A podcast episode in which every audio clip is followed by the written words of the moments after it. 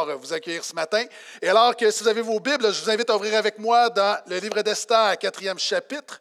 Nous continuons notre série qui se nomme Un Dieu pour un temps comme celui-ci. Dieu est encore pertinent. Dieu n'est pas passé date. Et on a vu que le peuple de Dieu, on est dans une époque, 500 ans avant Jésus-Christ, où le peuple de Dieu est, est amené à Babylone, donc, et là, et ensuite à Perse, il est dans une terre étrangère. Et Dieu se révèle comme un Dieu dans ce temps de confusion. Alors que toutes sortes d'idéologies de croyances, euh, le Dieu de la Bible révèle que la parole de Dieu est encore vraie. Euh, c'est un Dieu pour ce temps de déportation, alors que nous sommes étrangers et voyagés sur cette terre. Les chrétiens, notre patrie n'est pas de ce monde. Il est un Dieu pour ce temps de déportation. Il est également ce Dieu pour ce temps d'oppression. Et ce matin, nous allons voir, il est ce Dieu pour ce temps d'indécision. Tu peux regarder quelqu'un à côté de toi et lui dire, tu dois prendre position pour Jésus. Le chrétien, tu dois non seulement recevoir Jésus comme sauveur personnel, tu es appelé à prendre position pour Jésus. Amen. Et on voit que Esther, dans le chapitre 4, est appelée à prendre position. Alors qu'il y a un décret de mort, un édit de mort sur le peuple de Dieu, c'est là que ça change. Ça passe ou ça casse, et Esther doit prendre position. Et après le chapitre 4 qu'on va voir aujourd'hui, la Bible, dans le livre d'Esther, on ne cesse de l'appeler Esther, on l'appelle surtout la reine Esther. Et les commentateurs vont dire, c'est à partir d'aujourd'hui, de ce qu'on va voir, qu'Esther devient véritablement la reine Esther. Et prendre position, c'est fondamental pour le croyant parce que nous sommes dans des temps où tout nous pousse à être indécis. D'ailleurs, même l'apôtre Jacques va dire qu'un des plus grands problèmes dans l'Église, c'est les chrétiens irrésolus, indécis. D'ailleurs, c'est le contexte. Josué, ça a toujours été le problème du peuple de Dieu.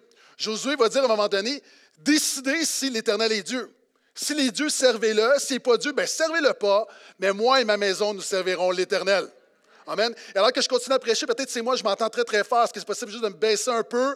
Parce que ça se pourrait que je m'excite à un moment donné dans les 40 prochaines minutes. Et alors qu'on parle d'indécision, euh, le président Reagan, qui, a, été président dans les années 80, euh, raconte que lorsqu'il était petit, vous savez, il n'y avait pas de magasin de chaussures. Tu devais aller chez le cordonnier qui faisait des chaussures. Et à un moment donné, ses parents l'amènent. Et euh, le cordonnier lui dit OK, bon, quelle sorte de chaussures que tu veux? Tu veux quelle couleur? C'est quoi ta taille? Puis il lui demande Est-ce que tu veux une chaussure avec des bouts, un bout pointu ou à bourron Et le jeune Ronald Reagan ne sait pas quoi répondre. Je ne sais pas. Il dit ben, Tu dois choisir. Je voulais choisir.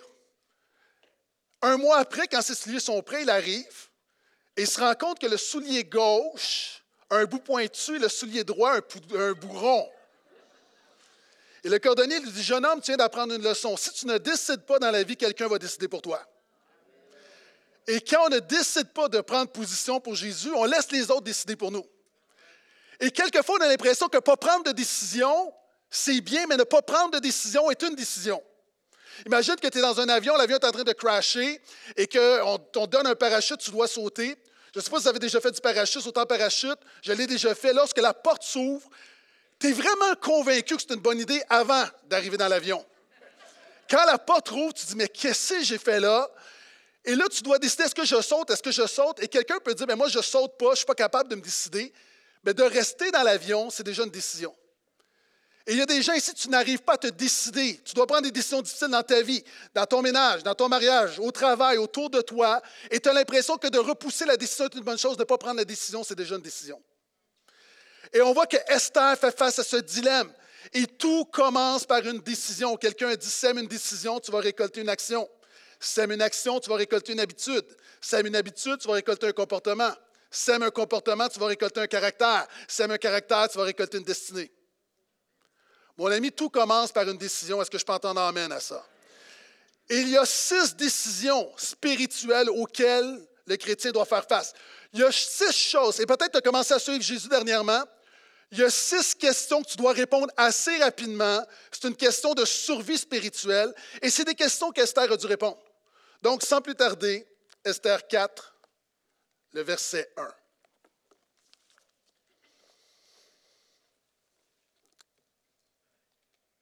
Lorsque Mardoché eut connaissance de tout ce qui se faisait, donc de mort sur le peuple de Dieu, il déchira ses vêtements, il prit le sac et la cendre pour aller dans la ville, il poussait de grands cris amers. OK, j'arrête ici.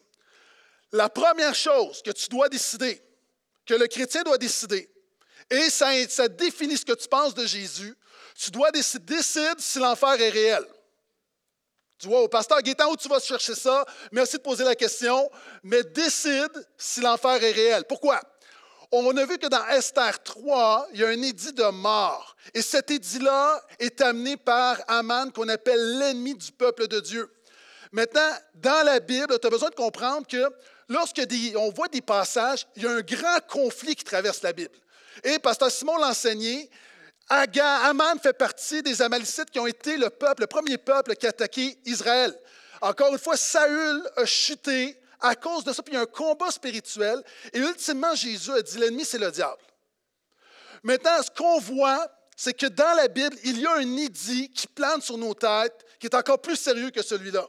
La Bible dit que Jésus est venu pour effacer l'édit de mort qui était écrit sur nos vies.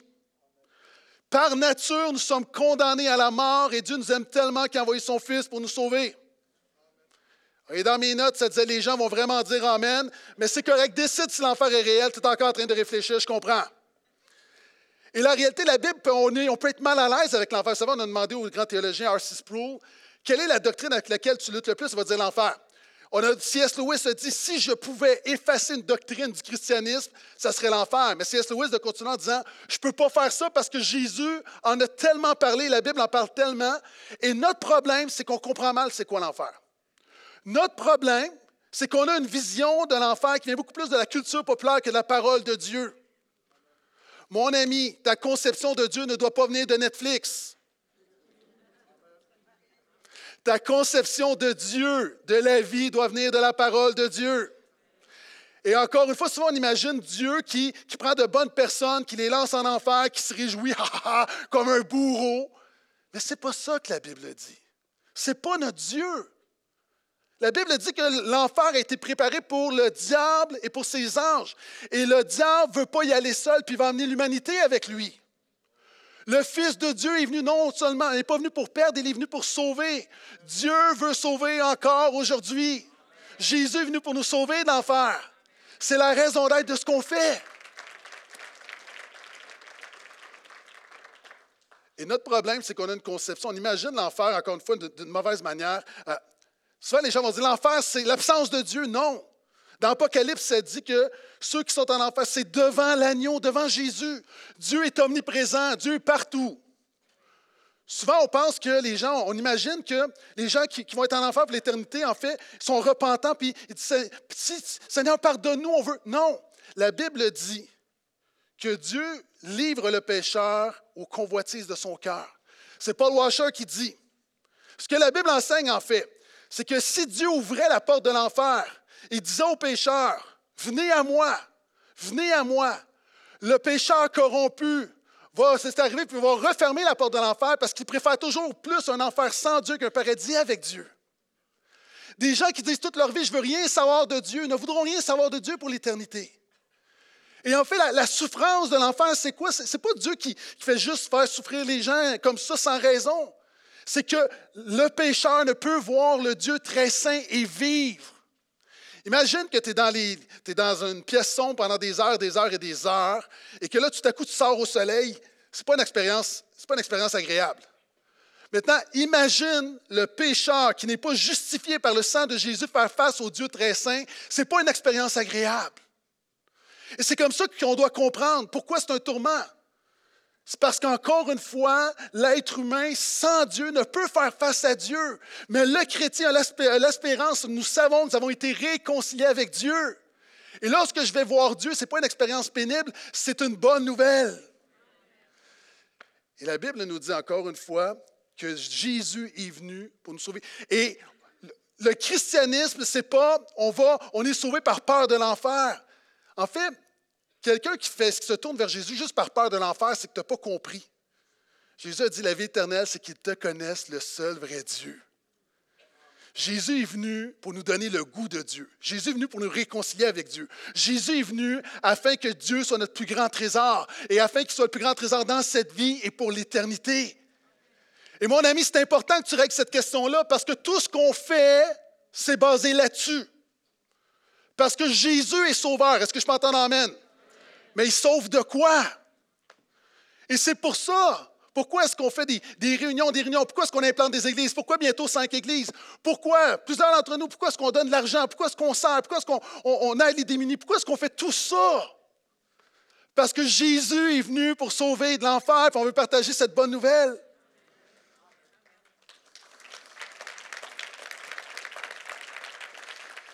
C'est Charles Cheston qui a dit L'enfer est le plus grand compliment que Dieu a donné à la dignité de la liberté humaine. À chaque fois qu'on implante une église, qu'est-ce qu'on fait? Alors que ce monde, ce monde se dirige dans une éternité sans Dieu. À chaque fois qu'on implante une église, c'est un filet de grâce qu'on établit. C'est pour ça qu'on va dans des endroits, à Montréal, il y en a d'autres églises. Oui, mais il y a besoin de plus de filets.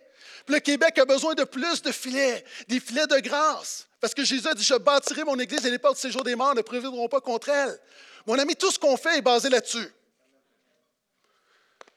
Donc, tu as besoin de comprendre. Si tu décides si l'enfer est vraiment réel, parce que quand tu as compris que l'enfer est vraiment réel, tu réalises que Jésus est vraiment réel. Et encore une fois, pardonnez-moi pour cette citation, mais c'est Spurgeon qui dit Si les pécheurs sont damnés, qu'ils doivent au moins passer par-dessus nos propres corps. En anglais, elle va dire over, over my dead body avant d'aller en enfer. S'ils périssent, qu'ils périssent avec nos bras enroulés autour de leurs genoux, les implorant de ne pas y aller. Si l'enfer doit être rempli, qu'il soit rempli sans qu'on ait mis tous nos efforts afin de ne laisser personne y aller, sans avertissement ni prière. Parce que si tu n'as pas réglé la question de l'enfer, tu n'as pas de zèle pour la mission. Et pourquoi on portail? On continue, on continue, on continue, parce que nous savons que l'enfer est réel, mais que nous savons que Jésus est venu pour sauver. Donc, cette idée de qui est là illustre une idée beaucoup plus large. Et on continue. Deuxième question que tu dois régler. Verset 2. Il parvint ainsi vis-à-vis de la conciergerie royale, on parle de Mardoché, car il est impossible de pénétrer dans la conciergerie royale habillé d'un sac.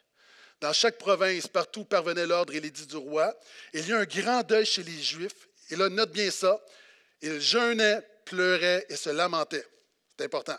Beaucoup se couchaient sur le sac et la cendre. Les jeunes servantes d'Esther et ses eunuques vinrent le lui rapporter, et la reine en fut toute bouleversée.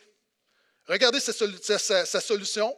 Elle envoya des vêtements pour en habiller Mardoché à la place du sac qu'il avait sur lui, mais il n'accepta pas. OK. Deuxième chose que tu dois décider. Il y a des chrétiens d'expérience qui n'ont pas encore vraiment décidé ça. Décide si la Bible est vraiment la parole de Dieu.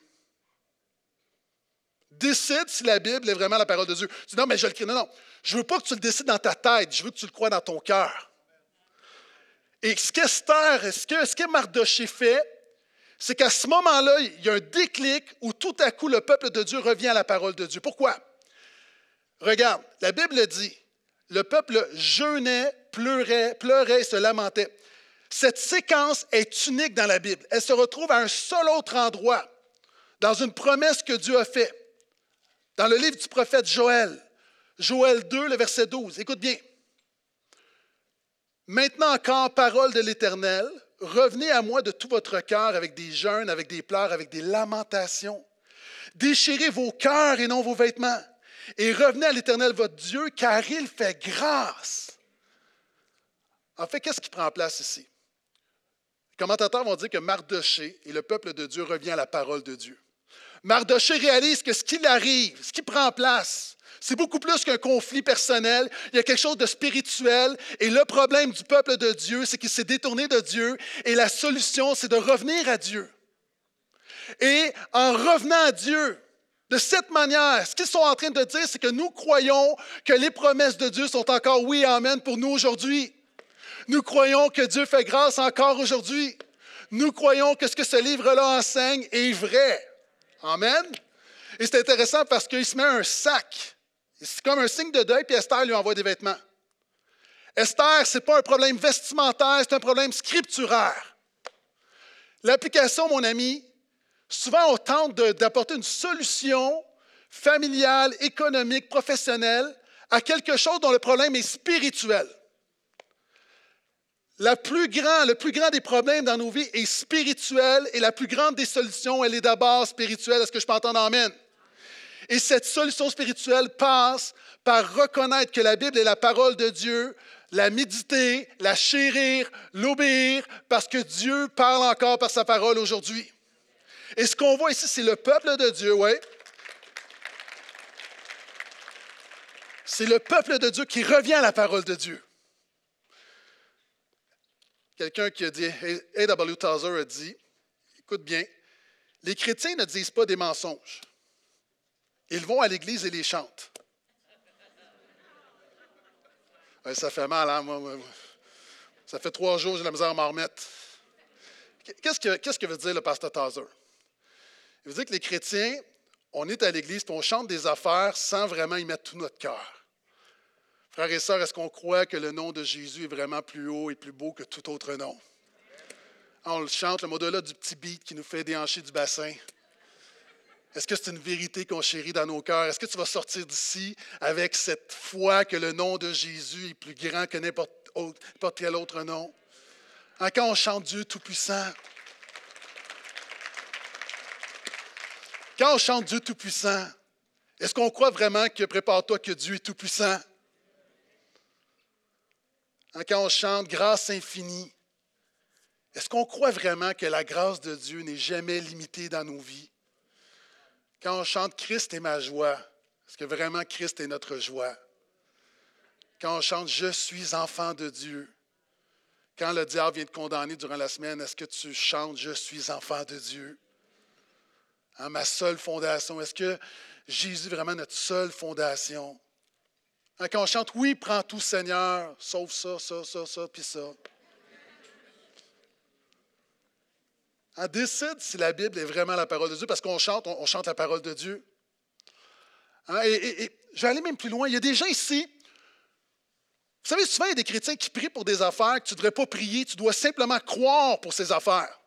là, je ne veux pas t'empêcher de prier, là. Mais tu sais, tu n'as pas besoin de prier Seigneur, sois fidèle. La Bible dit que Dieu est fidèle, crois que Dieu est fidèle. Hein, Seigneur, sois avec moi.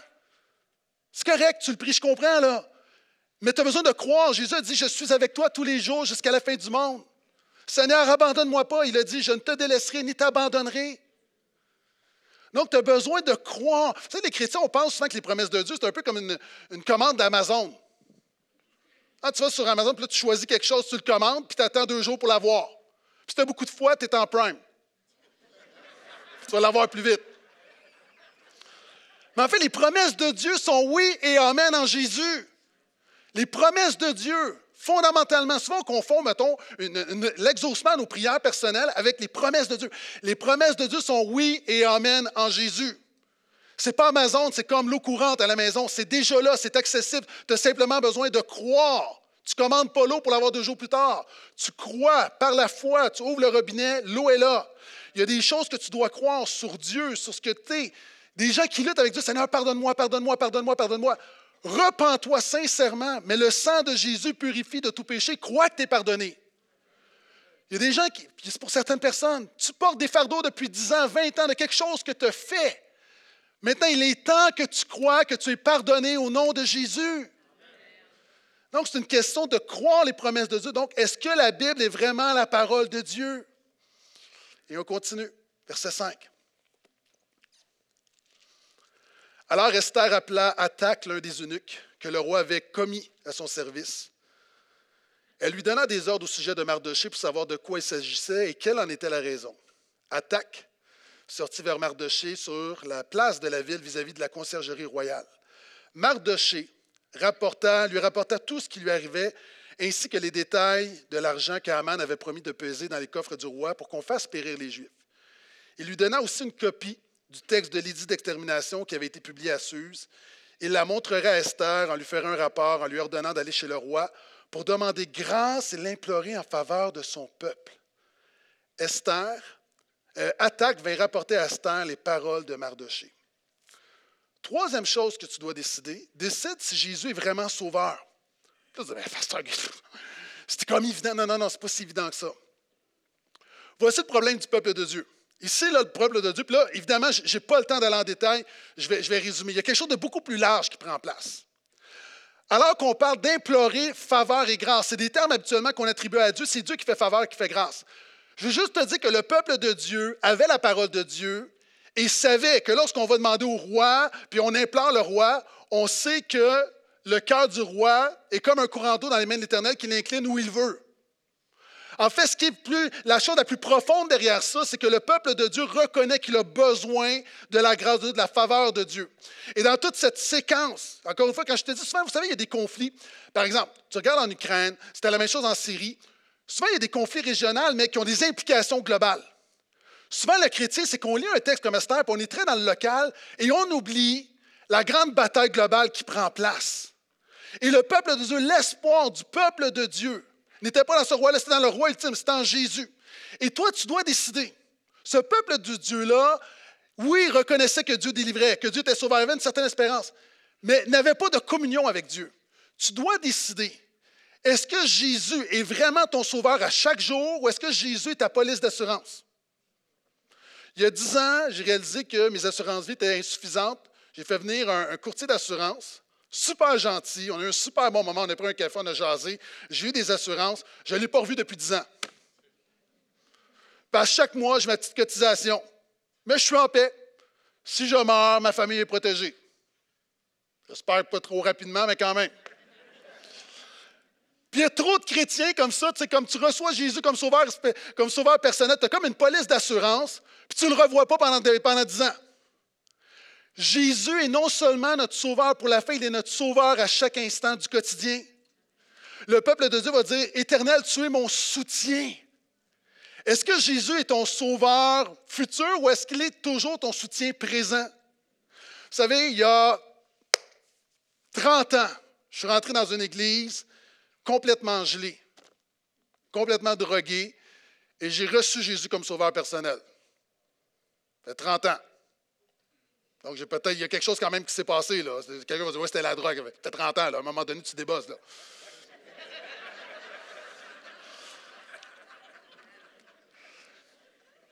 Il y a quelque chose, j'ai reçu Jésus comme sauveur personnel. Puis à ce moment-là, je me souviens, là, quand il y a eu l'appel, j'étais arrivé, encore avec les restants de drogue, tout ça, l'alcool. J'étais dans l'occultisme, j'étais dans toutes sortes d'affaires. J'avais des plans de suicide. J'avais plein d'affaires, comme plein de monde ici. Là. Puis j'étais arrivé, j'ai reçu Jésus. Jésus est tellement devenu mon sauveur. Mais c'est quoi aujourd'hui? Après 30, 30 ans de vie chrétienne, avec des années de ministère, avec des études bibliques, tout ça, ce matin, j'avais autant besoin de Jésus que 30 ans dans cette église.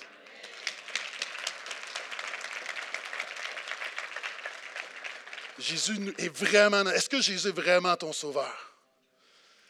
Et là, Esther doit faire, faire, face à une autre décision, qui est une décision que plusieurs personnes ici, tu dois faire face. Verset 10. Esther dit à Attaque en lui ordonnant de le rapporter à Mardoché Tous les serviteurs du roi ainsi que le peuple de toutes les provinces royales savent que quiconque, homme ou femme, se présente au roi dans la cour intérieure sans avoir été convoqué est mis à mort en vertu d'une loi, la même pour tous. Seul peut rester en vie celui à qui le roi tend son sceptre d'or. Or, moi, voilà trente jours que je n'ai plus été invité à venir chez le roi. Si tu te présentes devant le roi sans invitation, le roi peut. T'es mort. Esther, elle arrive, elle dit Chérie, tu es là. Et là, ça fait cinq ans qu'ils sont mariés, puis là, elle n'est plus à savoir du mois. Ça fait un mois qu'il ne l'a pas fait venir. Ça fait un mois qu'il ne veut rien savoir. Donc, elle, c'est dangereux. Maintenant, Esther doit prendre une décision qui est une décision que chaque chrétien doit prendre. Décide si tu veux vraiment laisser la peur diriger ta vie. Décide si tu veux vraiment laisser ta peur, la peur diriger ta vie. Le palais royal est un endroit dangereux. Euh, elle peut perdre sa réputation, elle peut perdre son influence, elle peut perdre son confort, sa sécurité, ses relations. Si elle va voir le roi, elle peut tout perdre. Si elle s'affiche comme croyante, elle peut tout perdre. Donc, c'est pourquoi Esther et Mardoché vont taire leur, leur identité. Parce que dans cette culture-là, de te dire comme étant un croyant peuple de Dieu, c'est quelque chose de très dangereux. Puis il y a des gens ici. Ton milieu de travail est un endroit dangereux pour tes convictions spirituelles et bibliques. Tu es un professeur, il y a des choses que tu dois taire. Si tu es une infirmière, des choses que tu ne peux pas dire. Tu es un fonctionnaire, il faut que tu sois sous le radar. Des jeunes, tu es à l'université, dans des débats dans, les, classes. De dire la Bible est la parole de Dieu. C'est pas les, autres vont pas dire bravo, bravo, bravo. Euh, il y a des gens, même des, fois avec tes amis, euh, il y a des réalités où elle, son mari, ne sait même pas qu'il est croyante. Moi, quand j'ai reçu Jésus, les histoires, ça m'a pris des mois à le dire à mes parents, à le dire à ma mère, en fait. Il y a des gens, pourquoi? Parce qu'ils sortent de crainte, plein d'histoires. Puis il y a des gens ici, tu travailles à la même place depuis des années, puis personne ne sait que tu es chrétien. Hein, si, que demain, on va te demander qu'est-ce que tu as fait hier. Qu'est-ce que j'ai fait hier? pas grand-chose, j'ai écouté la voix. Sérieux, là? Hein, il y a des gens, c'est pendant un temps, tu amenais ta Bible pour lire ta Bible au travail, maintenant tu ne le fais plus. Ou si tu le fais, tu la recouvres. Hein, Qu'est-ce que tu lis? Oh, 50 nuances de gris, là.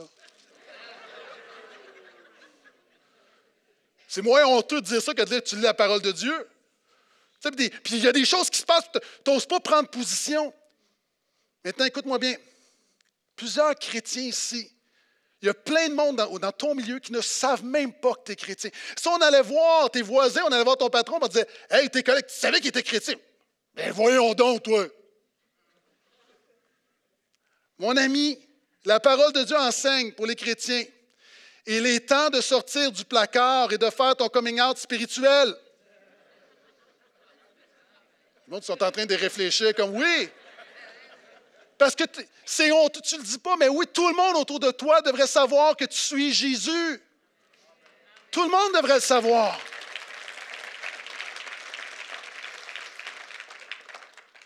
Donc, chacun suit sa voie, mais toi, si tu suis, tu suis Jésus, tout le monde devrait savoir que tu es un chrétien, que tu suis Jésus. Jésus a dit, on n'allume pas une lampe pour la mettre sur un seau, mais on la met sur un chandelier afin qu'elle brille dans la maison. Que votre lumière brille ainsi devant les hommes et que tous voient vos bonnes œuvres. Glorifie Dieu. Dieu t'a placé là où tu es pour que tu brilles. Mais comment tu peux briller si les gens ne savent même pas que tu es chrétien? Ah, Jésus a dit Celui qui a honte du Fils de l'homme, j'aurai honte de lui. Donc, Esther doit prendre position. Est-ce qu'elle est enfant de Dieu ou est-ce qu'elle n'est pas enfant de Dieu? Maintenant, elle doit sortir du placard, elle doit assumer, elle doit décider. Puis il y a plusieurs personnes, et je défie que Dieu te fasse grâce dans les jours à venir, dans les semaines à venir, dans les mois à venir, de faire en sorte que nul dans ton entourage ne sache pas que tu es un enfant de Dieu. Décide si tu veux vraiment laisser la peur diriger ta vie et décide si tu es vraiment un disciple de Jésus. On continue avec Esther. Mardoché fait répondre à Esther. Et là, Mardoché va, faire, va donner un bon enseignement à Esther. Fait répondre à Esther Ne t'imagine pas, Majesté, que tu échapperas seul d'entre tous les Juifs, car si tu continues à te taire en cette occasion, le soulagement et la libération des Juifs surgiront d'un autre côté, alors que toi et la maison de ton père, vous périrez. D'ailleurs, qui sait si ce n'est pour une occasion comme celle-ci ou un temps comme celui-ci que tu es parvenu à la royauté. Maintenant, Mardoché, puis on a vu que Mardoché n'est pas parfait là-dedans, mais là, Mardoché va donner un enseignement vraiment sur pourquoi est-ce qu'elle doit prendre position? Elle doit décider si elle est vraiment un enfant de Dieu. Parce que si tu es vraiment un enfant de Dieu, tu vas t'afficher comme un enfant de Dieu. Donc, si je contextualise pour le chrétien, décide si tu es vraiment un disciple de Jésus. Et comment ça se décide? OK. Est-ce que tu savais que le chrétien fonctionne en mode hybride? Tu sais, c'est quoi le mode hybride? C'est une voiture qui fonctionne à l'électricité et à l'essence. À un moment donné, ça tout dépendant. Le chrétien, on a un mode hybride. On a la chair et par l'esprit. Tu dois décider si tu vas marcher par la chair ou si tu vas marcher par l'esprit. Tu dois décider si tu vas marcher de manière charnelle, ton identité sans Jésus, ou est-ce que tu vas marcher par l'esprit, ton identité en Jésus. Galate dit, encore une fois, marchez par l'esprit, vous n'accomplirez point les désirs de la chair, car la chair a des désirs contraires à l'esprit, l'esprit a des désirs contraires à la chair, afin que vous ne fassiez pas ce que vous voulez. La manière de t'afficher comme étant un disciple de Jésus, c'est de marcher par l'esprit.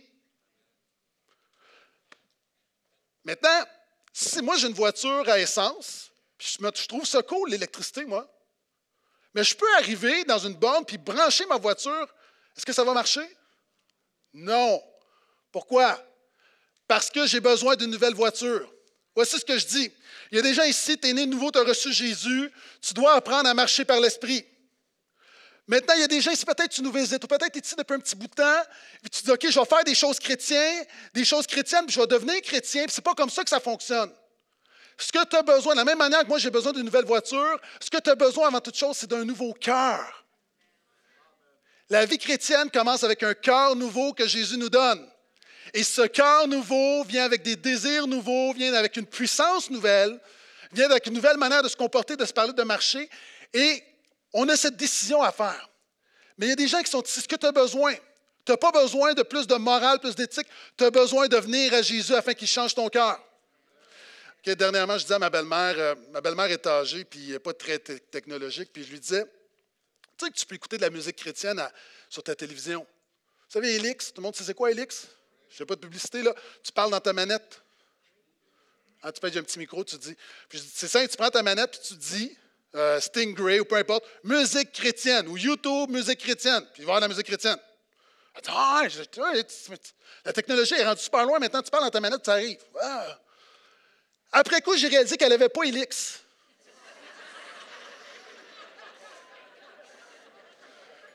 Imagine parler toute la soirée à sa manette, ça ne marchera pas, là.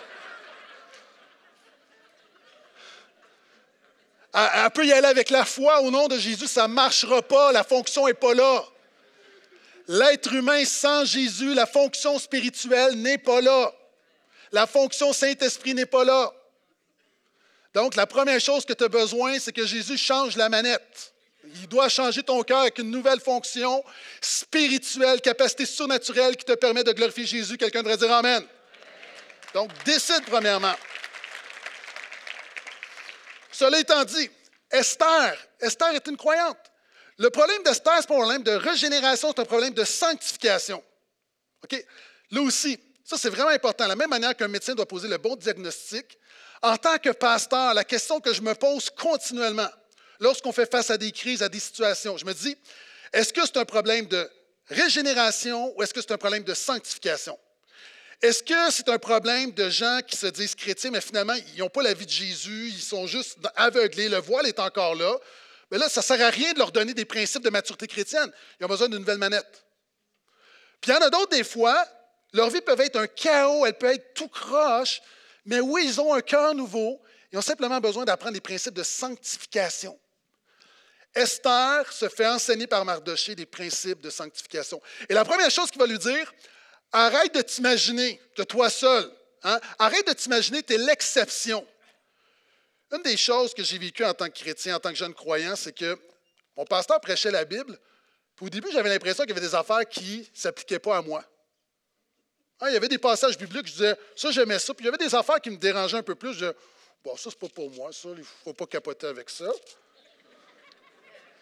Ah, c'est comme ma femme me fait des listes de travaux. Elle, elle voit ça comme les dix commandements. Moi, c'est des propositions vagues. Sérieusement, elle me fait ça. Elle, elle a la liste, c'est comme, je vais piger là-dedans, par-ci, par-là. Et la chose qu'Esther doit apprendre, c'est que tu ne peux pas piger dans la parole de Dieu par-ci, par-là. Tout s'applique à toi. Je peux entendre Amen? Donc, premier principe de sanctification, arrête de penser que tu es l'exception. Non, mon ami, tu n'es pas l'exception. Tu vas toujours avoir une vie chrétienne médiocre si tu es toujours en train de choisir ce qui fait ton affaire dans la parole de Dieu ou pas. Deuxièmement, il lui dit, il, challenge, il défie sa passivité, il dit continues à te taire. C'est-à-dire, arrête d'attendre. Esther, elle espère que quelqu'un d'autre va faire l'œuvre de Dieu à sa place. Non, elle doit le faire. Deuxième principe de sanctification, arrête d'attendre que les autres vont faire le travail à ta place. Aïe, aïe, aïe. Je ne sais pas pour vos enfants, moi, mes enfants, ils laissent traîner plein d'affaires. Parce qu'ils s'attendent que papa et maman vont ramasser à leur place. Est-ce que c'est seulement les miens qui étaient comme ça?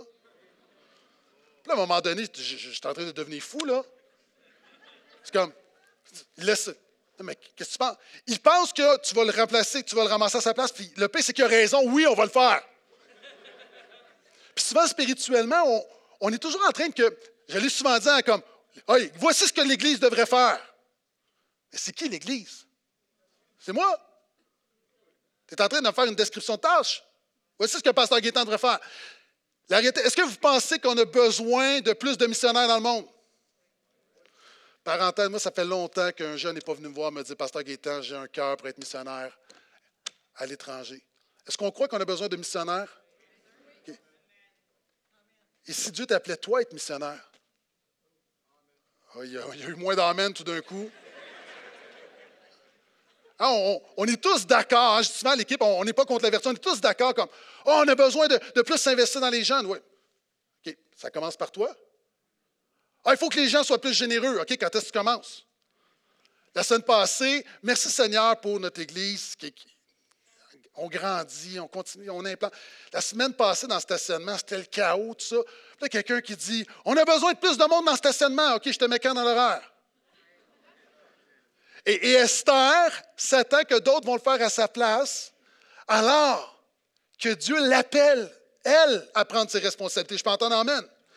Et Mardoché va dire, si tu ne le fais pas, la délivrance va arriver d'un autre côté. C'est-à-dire, l'œuvre de Dieu va se faire.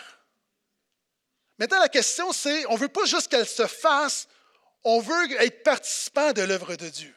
Amen. Quatrièmement, il va lui dire, si tu ne le fais pas, vous périrez. Jésus a dit, celui qui veut sauver sa vie la perdra. Littéralement, pas littéralement, mais comment est-ce qu'on pourrait l'appliquer? Celui qui veut se ménager.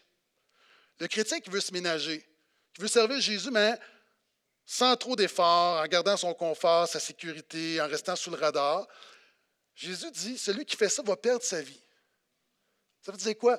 Ça veut dire que ce n'est pas pour ça que Jésus t'a sauvé. Tu es une Ferrari. Là, je comprends que tu dises pas Amen parce que tu n'as pas compris l'application. Je me suis laissé dire qu'une Ferrari, tu ne peux pas la laisser dans ton garage comme ça. Puis, à un moment donné, il faut que tu l'amènes sur l'autoroute, puis il faut que tu rinces le moteur. les, spécialistes de véhicules, dites Amen si j'ai raison. OK, merci. Parce que là, j'ai de l'air de monde qui me regarde comme. Puis il y a des critiques qui se comportent en, en Hyundai. Qu'est-ce que je veux dire? Jésus t'a créé pour beaucoup plus. Jésus t'a créé pour une vie plus abondante. Oui, plus de risques, plus d'aventures, mais plus de renoncement aussi. Puis le chrétien, tu n'es pas, pas, une petite voiture, pout, pout, pout, pout, puis on vient à l'église. Non! Tu créé pour plus. Esther, été créé pour plus.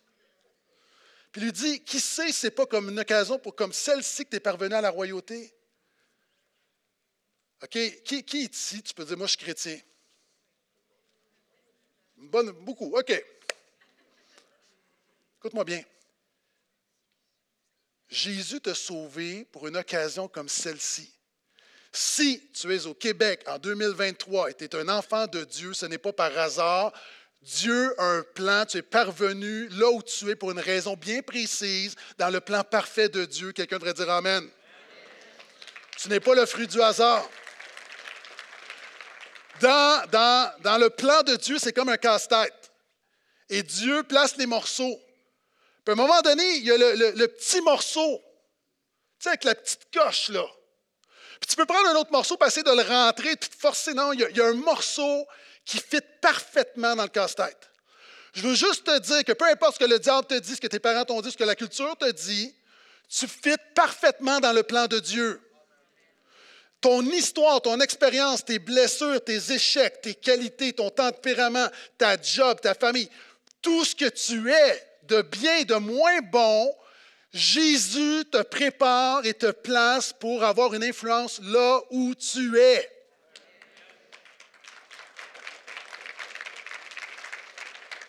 Tu dis, ouais, mais moi, je suis concierge. Non, tu es, un casse-tête. Tu es le morceau du casse-tête dans ton école pour faire rayonner la gloire de Dieu. Tu es préposé aux bénéficiaires en tant qu'enfant de Dieu, tu peux avoir une plus grande influence que le plus grand chirurgien de ton hôpital. Tu vois, moi, je suis juste un petit morceau. Oui, mais tu es dans le plan. Jésus t'a préparé pour un temps comme celui-ci. Est-ce que je peux entendre un autre Amen? Et voici la réponse d'Esther. Et on termine. Esther fit répondre à Mardoché Va rassembler tous les Juifs qui se trouvent à Suse, jeûner à mon intention sans manger ni boire pendant trois jours, 24 heures sur 24. Moi aussi, je jeûnerai de même avec mes jeunes servantes. Dans ces conditions, j'irai chez le roi malgré la loi. si c'est pour ma perte, je périrai. Wow! Hein? Si je péris, je périrai. Peu importe, je vais faire le plan de Dieu, il arrivera ce qui arrivera. Moi, je m'occupe de mon obéissance, Dieu s'occupe des conséquences. Mardoché s'en alla pour faire tout, qu'Esther, tout ce qu'Esther lui avait ordonné. Et ce verset-là, -là, c'est à ce moment-là qu'Esther devient la reine. C'est-à-dire qu'elle devient la reine que Dieu a préparée, il l'a placée là, malgré tout ce qu'on a dit. Hein, la grâce de Dieu prend toutes nos, nos passés, nos mauvaises décisions, puis nos péchés, mais Dieu demeure souverain, Dieu utilise. À partir de ce moment-là, il y a un changement qui va prendre place. Et là, mon dernier point, dernière chose que tu dois décider, puis ça va être intense, mais ce n'est pas moi qui le dis, c'est Jésus qui le dit. Bon, premièrement, décide si l'enfer est vraiment réel, sinon tu perds ton temps. Sinon, tu ne comprends pas tout ce qu'on fait, pourquoi on le fait. Décide si la Bible est vraiment la parole de Dieu. Décide si Jésus est vraiment sauveur, mais vraiment, mais vraiment, mais vraiment, vraiment, vraiment. Décide si tu veux vraiment laisser la peur diriger ta vie. Décide si tu es vraiment un disciple de Jésus. Et décide jusqu'où tu es prêt à aller. Décide si tu es vraiment prêt à mourir pour Jésus. Puis là, des gens qui nous visitent ce matin, excuse-moi, c'est un peu intense, mais donne-moi trois minutes, là, puis tu vas voir, ça, ça, a de l'allure. Ça a de l'allure. Jésus a dit la chose suivante. Il a dit, avant d'aller avec Jésus, je, vais le dire autrement. Quand j'étais en Moldavie il y a une couple d'années, euh, la Moldavie, c'est très, très vieux. Tous les bâtiments. Il n'y a, pas de bâtiment très récent. Là. Et on voit à un moment donné, les missionnaires nous montrent un bâtiment qui est une tour, une tour immense, une super belle tour, moderne. C'est un, peu, un peu bizarre parce que tout est guéri, tout est. C'est une période comme ici, tout est. Et là, tu vois une belle tour, puis il dit Mais tu vois, cette tour-là, elle est vide. Il dit Elle a été abandonnée. Pourquoi? C'est parce que la compagnie qui a fait bâtir la tour a manqué de fonds pour la terminer. Donc, ça reste juste une belle tour vide. Et c'est là que Jésus a dit, hein, quiconque qui veut bâtir une tour va d'abord s'asseoir pour voir s'il y a de quoi la terminer. En de peur qu'après avoir commencé, d'arrêter, puis là, finalement, tu ne veux pas être ce genre de chrétien qui commence à suivre Jésus, puis finalement, comme, hop, hop, hop, hop, hop. Tu ne veux pas être cette tour vide. Esther, à ce moment-là, par la grâce de Dieu, elle, calcule le coût. Et alors qu'on regarde, puis tu te dis, mais te dit, est-ce qu'on est prêt à mourir? Puis jusqu'où tu es prêt à aller vraiment pour Jésus? Jésus a dit que le grain, le grain de blé doit mourir pour porter du fruit. Hein, pour cette, nouvelle vie commence par une mort à nous-mêmes. Hein, la parole de Dieu va dire, Jésus va dire, si quelqu'un veut me suivre, qu'il renonce à lui-même. Si tu veux suivre vraiment Jésus, tu dois renoncer à tes ambitions, à tes rêves, à ta volonté, pour faire ses ambitions, son rêve, puis sa volonté tu as le droit de ne pas être prêt, tu as le droit de ne pas être prêt à être chrétien. Jésus dit, c'est ça la vie chrétienne. La Bible dit, faites mourir. Faites mourir votre chair. La parole de Dieu dit dans Galates, je suis crucifié avec Christ. Ce n'est plus moi qui vis, c'est Christ qui vit en moi. Et à partir de ce moment-là, Esther est morte à elle-même. Et tu sais quoi? Il n'y a rien de plus dangereux qu'un chrétien mort à lui-même. Esther devient dangereuse à partir de ce moment-là. Le diable ne craint pas un chrétien comme ça qui ne renonce pas à lui-même, qui, qui, est indécis. Un chrétien qui meurt à lui-même et qui est prêt à vivre totalement pour Jésus, tu deviens très, très, très dangereux tout à coup.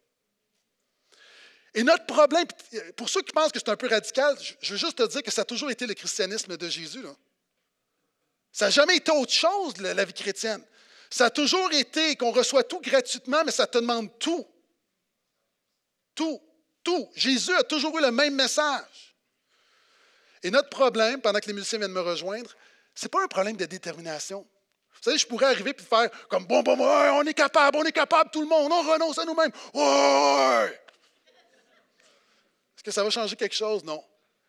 Parce que ce n'est pas un problème de détermination, c'est un problème d'évaluation. Le problème, pourquoi est-ce qu'on est peu enclin à renoncer à nous-mêmes?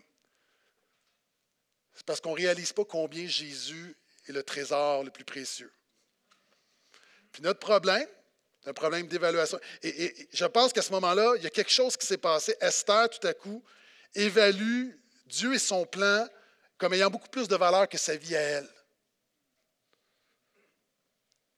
Donc, à toi qui es ici, peut-être tu, évalues, est-ce que Jésus vaut la peine? Oui, Jésus vaut la peine.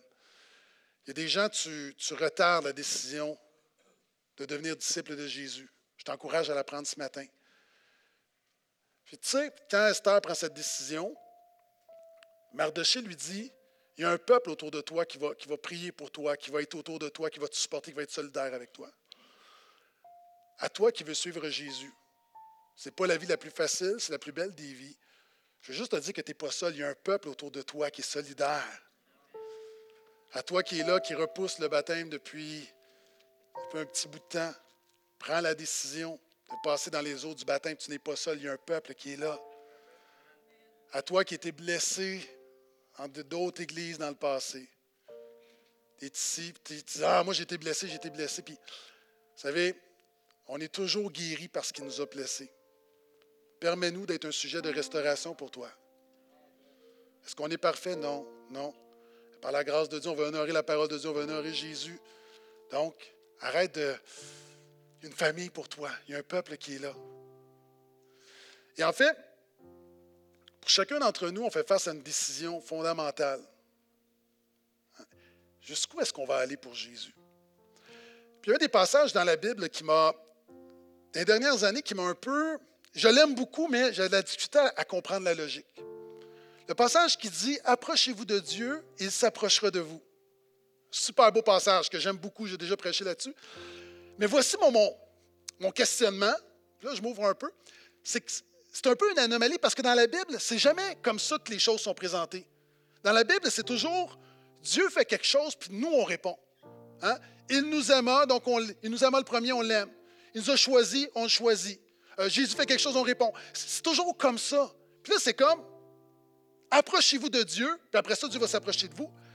C'est la parole de Dieu, mais, j'essaie de comprendre, mais pourquoi l'ordre est changé? Alors que la Bible, en fait, le message de la Bible, c'est Dieu s'est approché de vous par Jésus, ben, tu peux t'approcher de lui.